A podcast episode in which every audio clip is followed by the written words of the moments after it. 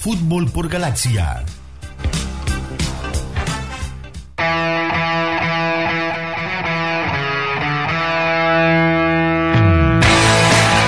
Muy bien, 20 con 20 minutos en todo el país. La verdad que esta nota la queríamos hacer hace tiempo con Marcelo.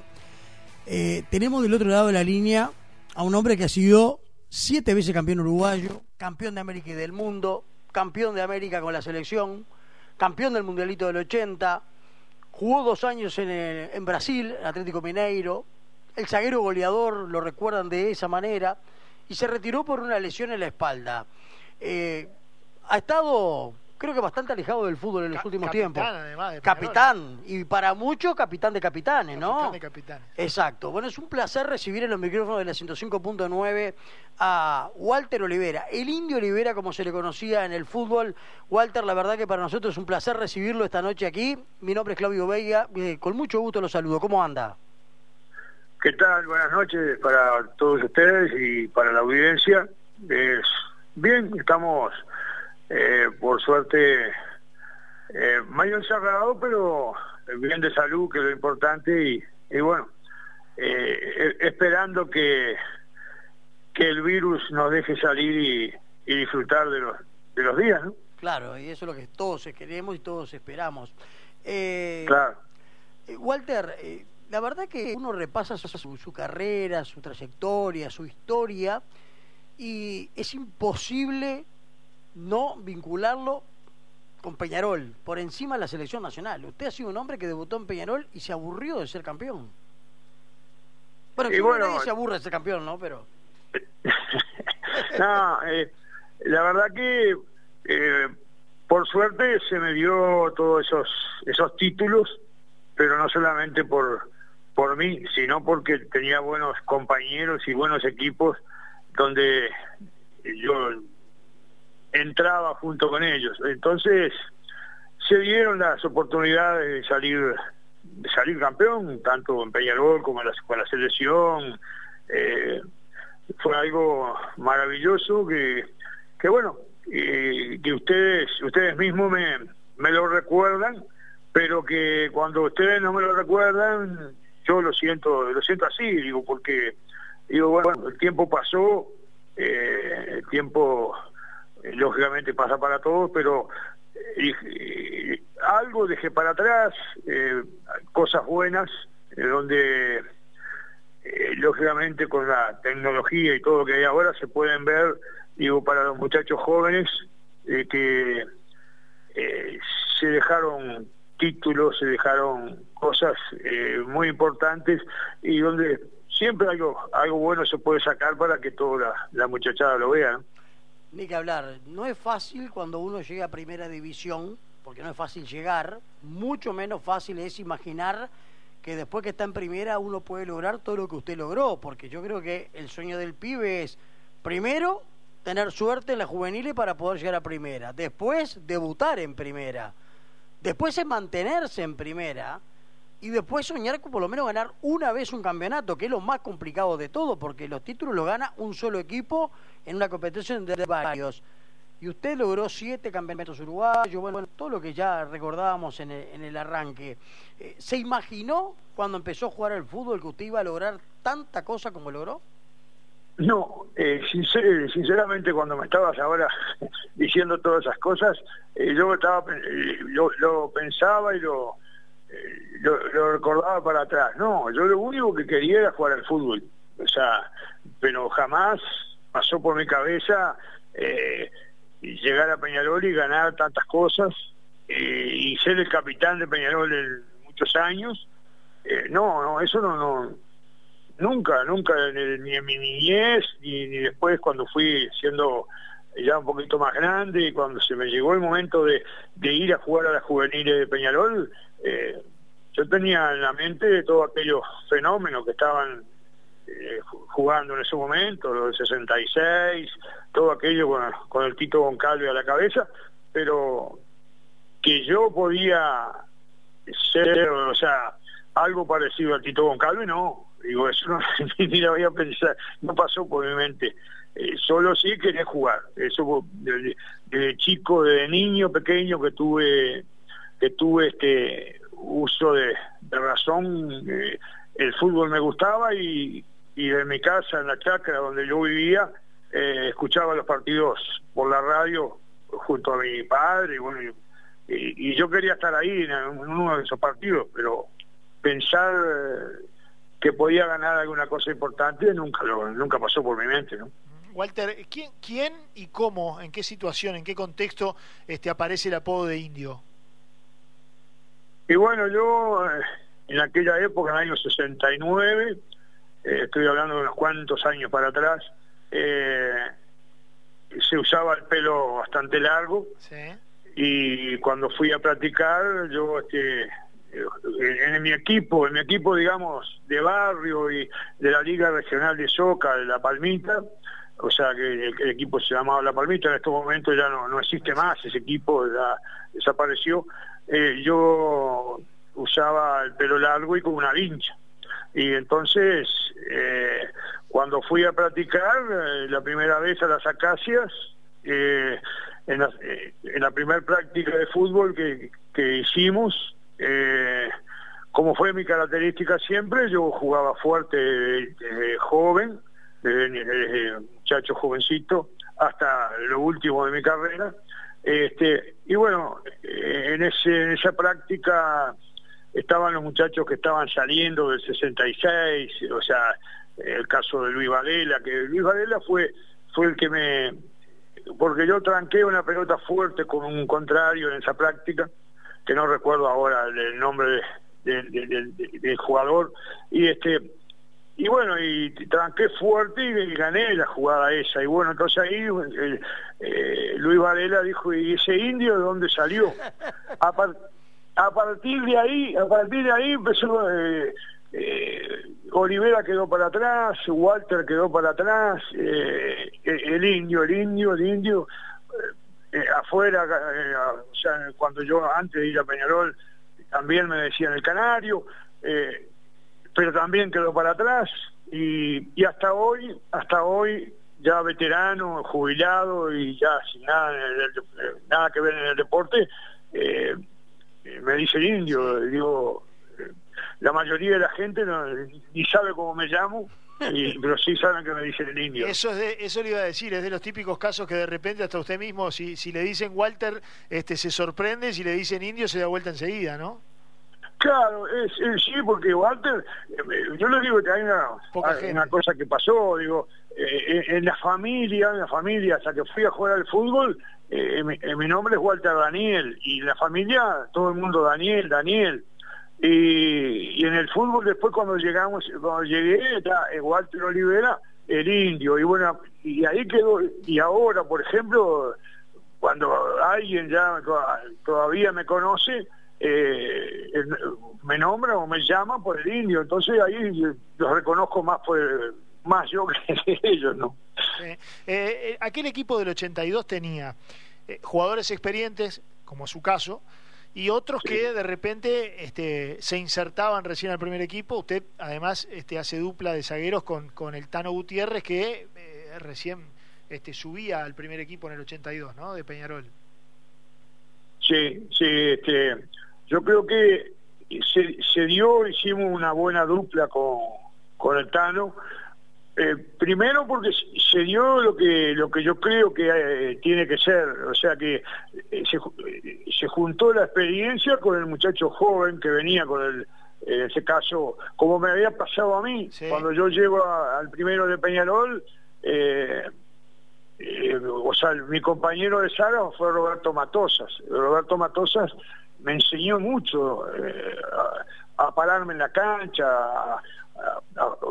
porque también le digo esto, o sea, Juan Facio, que fue el, entrenador que me puso en esa, eh, me puso en, el zaguero izquierdo y pasó a, Matosa de zaguero central para que él me pudiese hablar de atrás.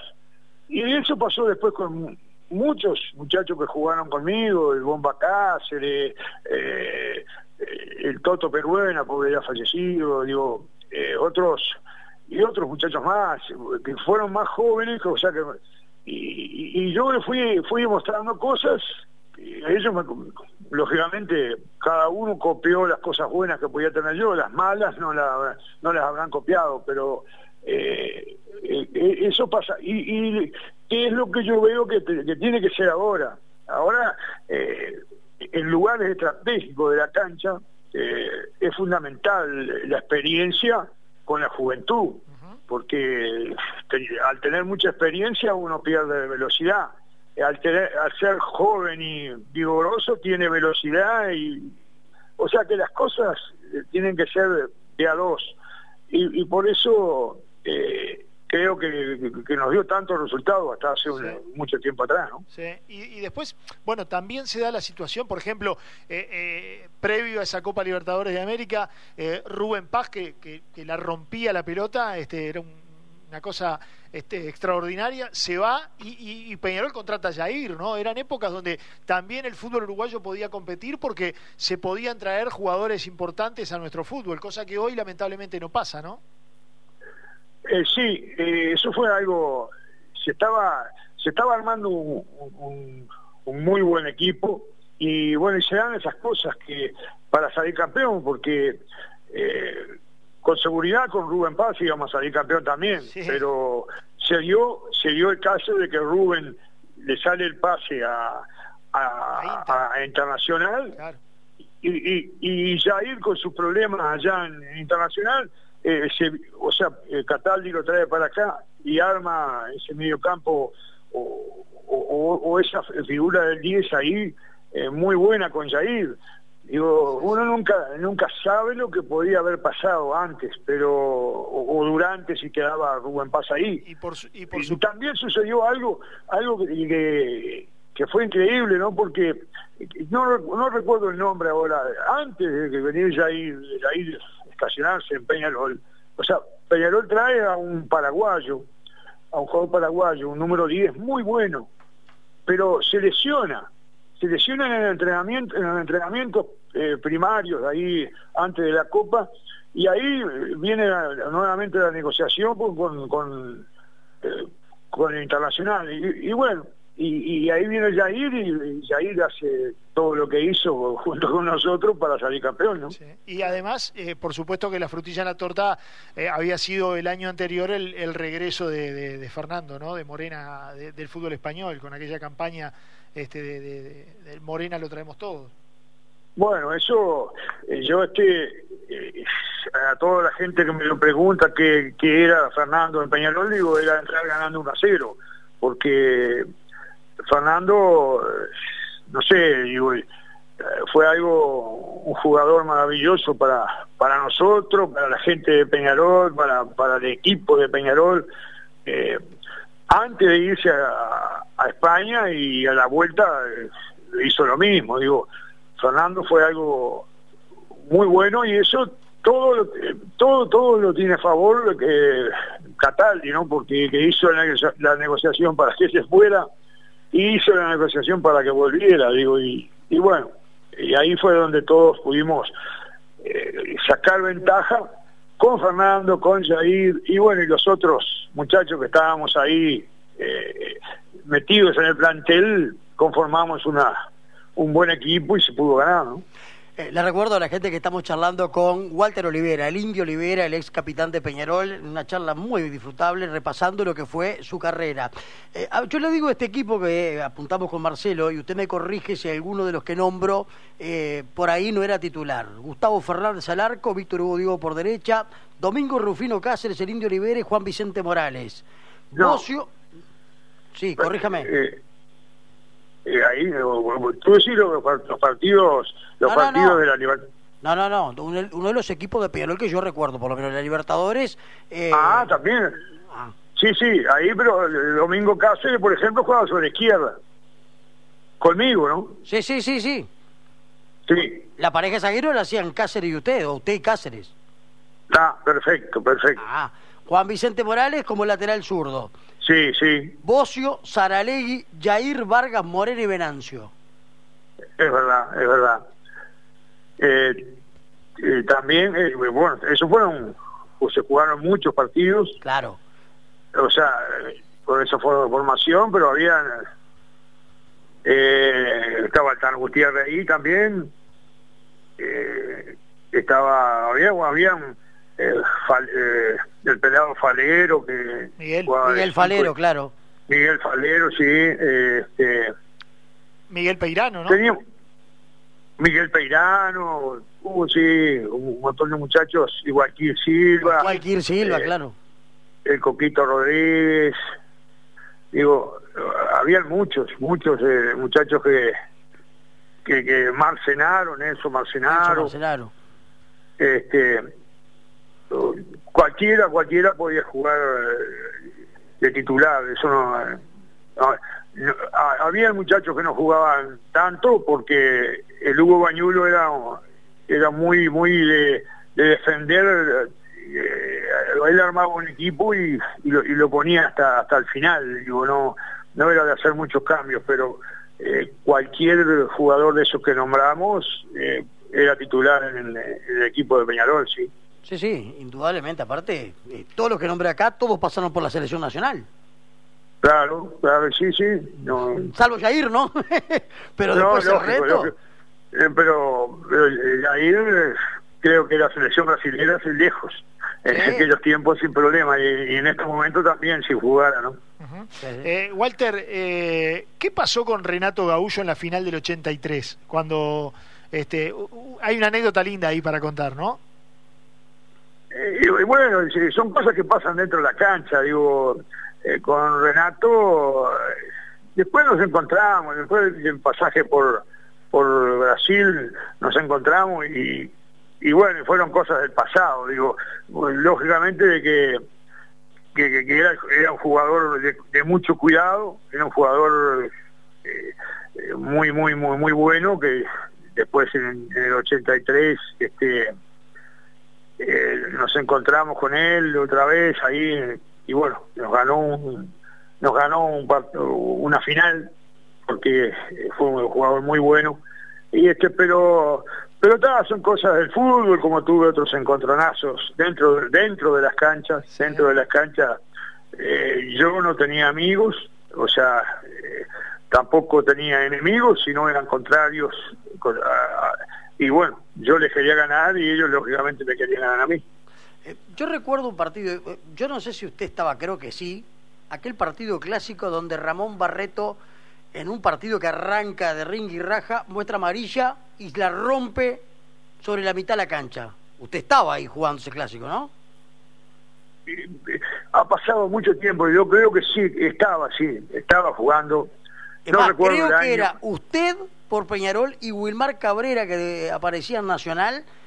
claro claro que es- Eh, era era una, una lucha titánica entre ustedes dos porque el toro era bravo también para marcarlo, ¿no?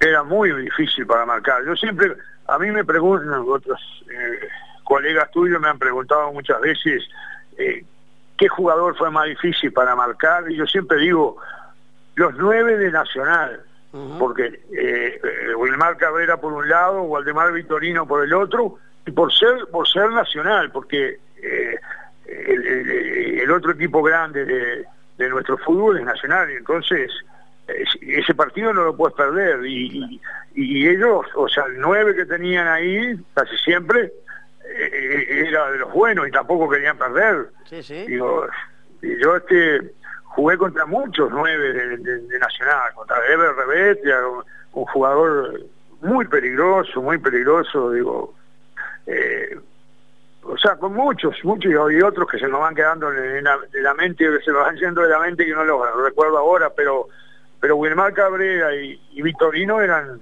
a pesar de que Vitorino no era un jugador eh, de mucha fuerza, de mucha fuerza para lograr contenerlo, pero era un jugador que estaba siempre metido en el área y muy habilidoso ahí dentro del área, ¿no? Claro, yo recuerdo eh, en ese partido clásico, Ramón Barreto era el árbitro, estadio repleto como era la típica de aquellas épocas, donde hasta las taludes se habilitaban, donde Sí. las tribunas en la Amsterdam se repartían Peñarol y Nacional en la misma tribuna y el resto del estadio lo compartían las familias. Eh, Barreto muestra la tarjeta amarilla, creo que fue a usted y a Wilmar Cabrera porque fueron durísimos una pelota. La rompe en la mitad de la cancha y el clásico pasó a jugarse, eh, Sin diría tarjeta yo, amarilla. no, no, pasó a jugarse a- al estilo ballet. adentro de la cancha cuando iban a trancar la pelota iban ya con mucho más cuidado porque sabía que la que venía era roja. Y en el segundo Sí. tiempo se origina una jugada también fuerte, ahí sí no recuerdo quién es que la protagoniza, y Barreto arranca corriendo a mostrar la tarjeta. Y todo en el estadio dijimos roja. Y saca una nueva amarilla y el estadio de pie lo aplaude a Barreto, que fue para mí un fenómeno como árbitro, ¿no? Y bueno, yo, yo tuve, eh, como siempre, eh, jugué muchos partidos, jugué muchos partidos, ha- habían excelentes eh, árbitros y, y hay ahora excelentes árbitros, pero eh, como Ramón Barreto, muy pocos. O sea, que, que se hiciera que se hiciera respetar solamente con el nombre nada más. Claro. O sea, si tú sabías que era Ramón Barreto el juez, eh, y, y algunas no cosas se que- bromaba. Sí, y lógicamente que eh, algunas cosas que, que, hacías, que, que podían hacer mal con Ramón no, no había forma. Algunas conversaciones con él no eh, podías tener, pero con de mucho respeto. No, no, no era cosa de abrir los brazos y protestar. Eh, Ramón Barreto se hizo respetar mucho, ¿no? Claro. Eh, pasaron muchos años, pero los jóvenes no lo vivieron y lo han visto por YouTube. El famoso pitazo de Cherulo. ¿Cómo lo vivió dentro de la cancha aquella agachadita marcando una falta que nunca fue falta, gol de Morena y Peñarol gana el clásico? Y bueno, eh, yo, eh, sinceramente... Vamos a develar este secreto, ¿no? A ver qué es lo que vio usted. Eh, no yo estaba, estaba lejos y, Claro. y y este y no no escuché ningún pito ni escuché nada no no Eh, la verdad que más cuando ya te digo o sea eh, eh, vivir un gol contra el tradicional adversario eh, eh, es, es, eh, es aquello de quitar el gol y nada más y yo no, ni, ni, ni, ni- recuerdo ni recuerdo que si si si eh, sí, y todo cuando él se agachó, que se- agachó así y, y, y se dio vuelta hacia la mitad de la cancha. Pero escuchar, no, no escuché nada, no, no, lo, único que fue gritar el gol porque era, para nosotros era vida o muerte de los clásicos, ¿no? Claro, y eso era lo que era Morena, no un adelantado. Porque primero Morena definía, después preguntaba si valía. Cherulo se agacha, hace el gesto como que fuera a cobrar una falta. Y yo recuerdo a Rodolfo Rodríguez salir caminando con la mano en alto como diciendo, no vale. Cherulo se da vuelta, marca la mitad de la cancha y Morena va sobre la platea de América y se cuelga de la reja para festejar el gol. Lo tengo grabado todavía en la mente porque eran clásicos memorables aquellos. Claro, eso sí, eso lo, recuerdo ahora, eh, ahora que me lo estás eh, eh, replanteando, viendo ahí, lo estoy, este, lo estoy como si estuviera ahí, pero ha pasado tanto tiempo que, lo único que yo te digo es que la satisfacción de haber hecho, de, de gritar aquel gol con, con tantas, con tantas ganas, ¿no? Porque porque fue fue algo maravilloso. Digo, todos los goles que se le podían hacer a Nacional, lo mismo pensarán los jugadores que jugaron en, en Nacional contra cuando hacían goles a Peñarol. Eh, Walter, ¿y es de ir por, por el campeón del siglo? ¿Es de ir al estadio a ver a Peñarol? Sí, sí, sí. Eh, queremos, eh, nosotros tenemos ahí los un palco donde podemos estar tranquilos y no un palco cerrado, sino un palco en la tribuna mismo donde es, nue- es nuestro, es de la de, la gente del 82, de la gente del 66, que los que quedan, los muchachos que quedan, y del 87. Eh, o sea, todos los, los campeones de América, o sea, tenemos un palco, bueno, eh, yo voy muy seguido, voy con, con mi familia, digo, y me gusta ir, sí. Eh, y aparte me queda cerca porque yo vivo en Salinas y entonces este me queda más cerca que si fuese centenario. ¿no? ¿Mm? ¿Cuántas veces revivió en su memoria el gol contra River, aquel cabezazo del borde del área para ganar en el Monumental en aquella Libertadores del 82? Y bueno, ya... y- Un latigazo con la cabeza, ca- ¿no? Lógicamente, cada vez que, que ustedes me lo recuerdan, eh, es una alegría enorme, que como si estuviera en ese momento. Pero mucha gente también me lo recuerda. Y bueno, ¿y por qué no? ¿Por qué no? Yo solo cuando estoy eh, pensando en el fútbol, cuando jugué, cuando porque uno tiene esas cosas o, o, tengo una camiseta o tengo un, trofeo acá en mi casa, lo miro y, lo primero que se me aparece es, es ese gol, porque no era de hacer muchos goles, o sea, yo no, eh, mi función era otra, pero ese gol que marcó el camino para, para ganarle un grande de Sudamérica, que, esa Libertadores parece que la tuvimos que enfrentar a todos, ¿no? todos los mejores de Sudamérica. Sí, claro. Yo creo que la victoria con, contra Flamengo en, Maracaná es el punto más alto, ¿no? Indudablemente. Y bueno, yo creo que eh, desde que salimos acá, tuvimos a Gremio, tuvimos a, River, tuvimos, bueno, Defensor, que fue uno de, el compañero, digamos, eh, de, nuestro, del país, pero después San Pablo, creo que nos enfrentamos a todos los grandes, eh, a todos los grandes, a Gremio. Claro, pero Flamengo, Flamengo venía de ser el campeón de América, ¿no? Lógico, no, no, eso ni que hablar. Flamengo no solo el campeón de América, eh, venía de ser, de ser la selección eh, que había jugado el, eh, en el 80, el Mundial del 80 fue algo así. El Mundialito del 80, la, base de... Ese Mundialito arranca en diciembre del 80 y termina en enero del 81. Claro, pero también también en el 82, cuando Brasil fue a la, en España, claro. en, España, era esa selección, era la mayoría de los jugadores que tenía Flamengo, digo, un, equipo eh, con todo, eh, la verdad, con grandes jugadores de fútbol, y no solo eso, ganarle el Maracaná eh, con, no sé, 150 mil personas, porque era un, era un mundo de gente, y que cuando uno entró, cuando yo, eso sí lo recuerdo, cuando entramos a la cancha, que que yo elegí ahí con, con, los muchachos de, entrar cuando entraran ellos para, para que la eh, para que eh, el, griterío que podía hacer o todo eso que, que, le iban a dar la fuerza que le iban a dar la hinchada a, Flamengo no, se la, no hicieron en contra de nosotros por eso entramos juntos. Eh, digo y ahí se, los muchachos jóvenes iban a sentir menos la presión. Y bueno eso ni, que hablar que, que, fue algo maravilloso ese partido con, con Flamengo.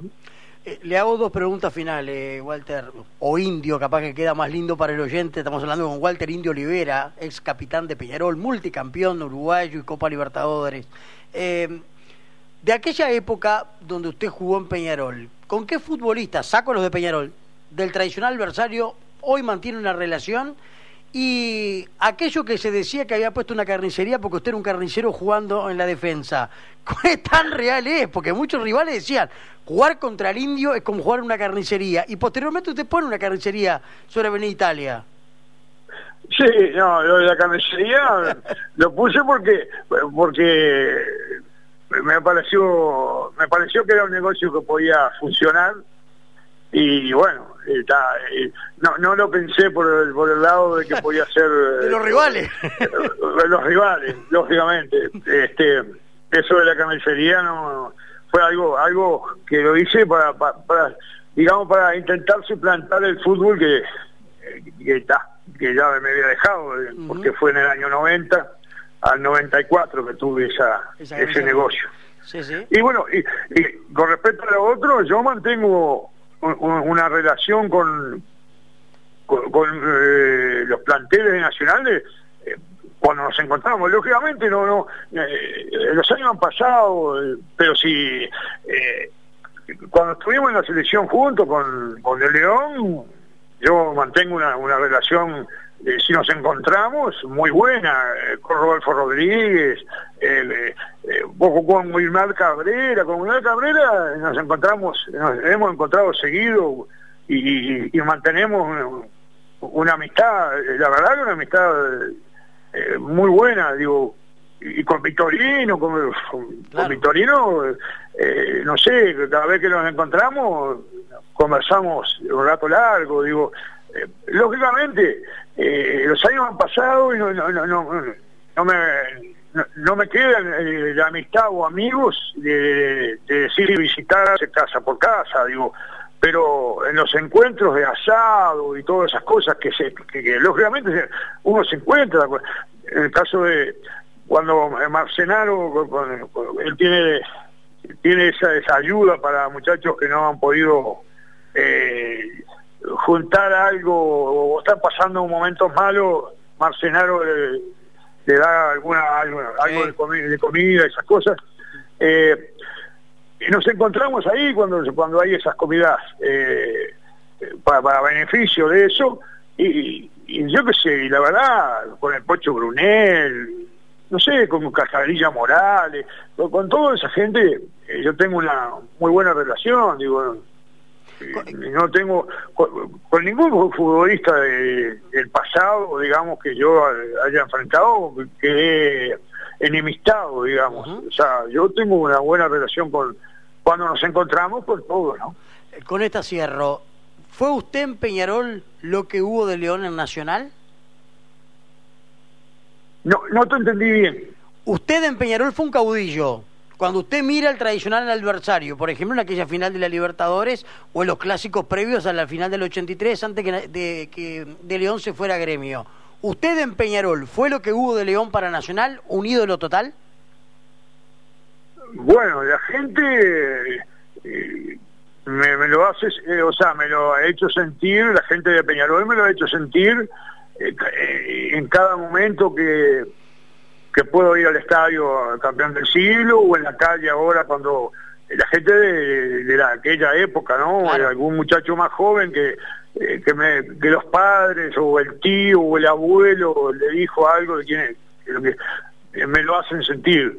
Eh, pero no creo, no, no creo compararme con ni con el León ni con ninguno. Digo, cada uno tiene en su equipo eh, lo, bueno y, lo malo que, que, pudo haber pasado. Pero yo hablando de mi persona en Peñarol, eh, me, siento me siento muy acompañado por la hinchada de Peñarol porque ya te digo, me lo hacen ver en cada momento que nos, reencontramos.